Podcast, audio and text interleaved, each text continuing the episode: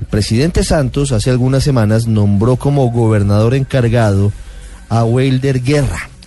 Y es un nombre que ha sido muy bien recibido por la mayoría de los sectores de su departamento, porque es una persona intelectual, porque ha dedicado su vida a la cultura, porque pertenece a la etnia Guayú, es antropólogo, ha trabajado con el Banco de la República, digamos que se sale de los estándares que hoy tristemente estaban manejando la política en esa tan querida zona como es La Guajira. Gobernador Guerra, buenas tardes. Muy buenas tardes. Gobernador, ¿cómo ha encontrado la situación administrativa de su departamento? ¿Qué tan fácil fue tomar la decisión de aceptar o no este encargo que le ha entregado el presidente Santos para que usted sea el gobernador encargado de su departamento, de su tierra, de la, de la Guajira? No fue fácil, dado que siempre he estado en el campo académico y estaba realmente con unos proyectos vitales muy importantes como profesional. Pero hay un momento dado en que los ciudadanos tenemos que pagar una especie de servicio civil en favor de nuestra tierra, en favor de nuestros coterráneos, y por eso acepté eh, la designación que me hizo el señor presidente. Lo que he encontrado es que es eh, una entidad territorial que desde el punto de vista administrativo tiene tres décadas de atraso con respecto a 1992, cuando yo fui secretario de Asuntos Indígenas. Limitaciones logísticas, eh, eh, archivos eh, realmente en un estado lamentable y en un estado de inseguridad jurídica, de carencia de defensa de los intereses colectivos de la Guajira, que permite que múltiples demandas, que múltiples deudas realmente aficien los escasos recursos que tiene la Guajira solamente los dirigentes políticos son responsables de esos 30 años de atraso que tiene la Guajira en su desarrollo, gobernador Guerra, es decir, solamente los políticos locales, quiero decir, o también hay un abandono desde el centro, desde Bogotá, lo que significa su departamento.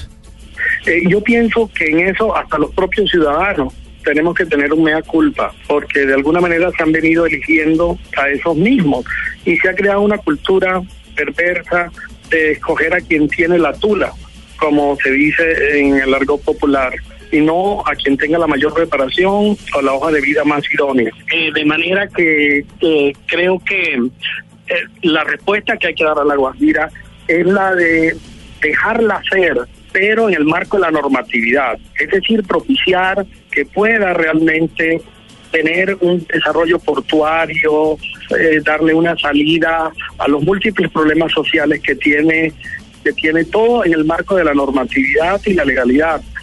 Eh, eh, pero necesita mucha comprensión de parte del, del gobierno central y del resto del país para que podamos aprovechar la potencialidad geográfica, económica, humana que tiene la Guajira y ella pueda jugar un rol digno en el concierto nacional. ¿Cuáles son las urgencias más grandes que tiene La Guajira? Eso que dice usted hay que solucionar ya porque no da espera.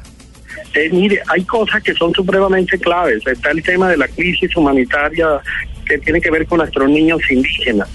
Eh, hay una crisis en la economía indígena y hay una crisis en la economía guajira en general, a la cual han contribuido el colapso de la economía venezolana también la inestabilidad administrativa que ha tenido la Guajira, esa cierta de, inestabilidad institucional y tenemos que encontrar salida a estos eh, grandes retos que nos, nos presenta la Guajira. ¿Hay algún plan de choque específico frente a, la grave situación, a la crisis humanitaria de los niños indígenas guayú?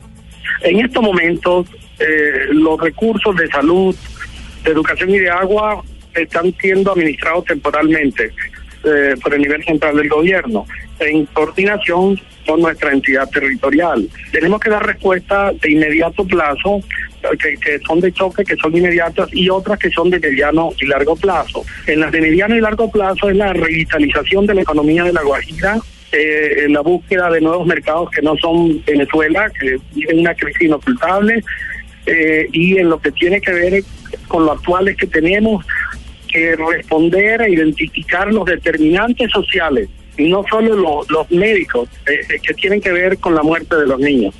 En síntesis, un conjunto de medidas eh, deben responder a un fenómeno multicausal que se refleja en la muerte de los niños. Sin embargo, ellos son la punta del iceberg de una crisis social, económica e institucional más profunda.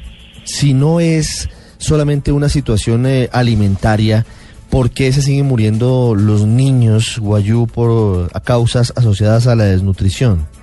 Eh, porque mire, eh, hemos aumentado la vigilancia y hoy se detectan más hechos que antes quedaban en un subregistro, eh, porque también falta identificar los determinantes sociales y porque hay unas cosas muy profundas, diría, entre esta crisis que no solo afecta a los niños, sino que tiene que ver con madres.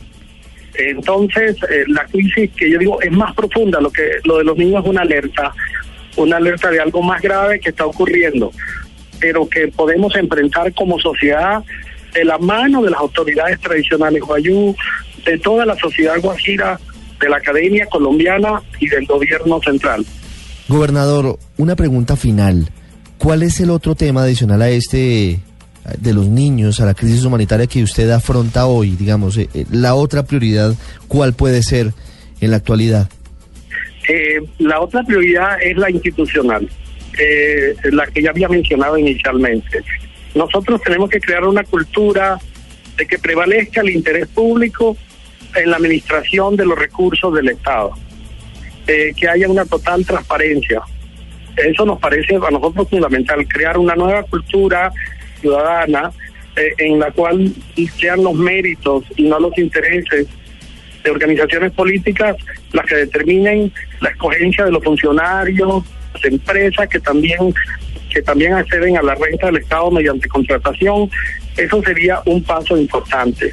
Gobernador, ¿cuántos venezolanos están cruzando la frontera diariamente o, mensualmente, si tienen esa estadística, huyendo de la crisis en el vecino país? ¿Y esto cómo les afecta en La Guajira? Como la frontera está cerrada, en este momento no tenemos estadísticas. Aquí hay dos situaciones singulares. En primer lugar, la población guayú es binacional, de manera que puede ir libremente con su identificación por ambos lados pero por otro lado sí tenemos una migración de población no indígena venezolana que está buscando oportunidades en La Guajira y ahí tenemos en el área de servicios, está llegando gente de, en todo, en el campo de la construcción, en los restaurantes, mecánicos, de todo tipo, estilistas de belleza, también está llegando delincuencia de una manera significativa. Eh, eh, así que tenemos realmente un flujo que no ha sido medido eh, un proceso demográfico que de profundizarse la crisis venezolana puede adquirir una dimensión de catástrofe humanitaria.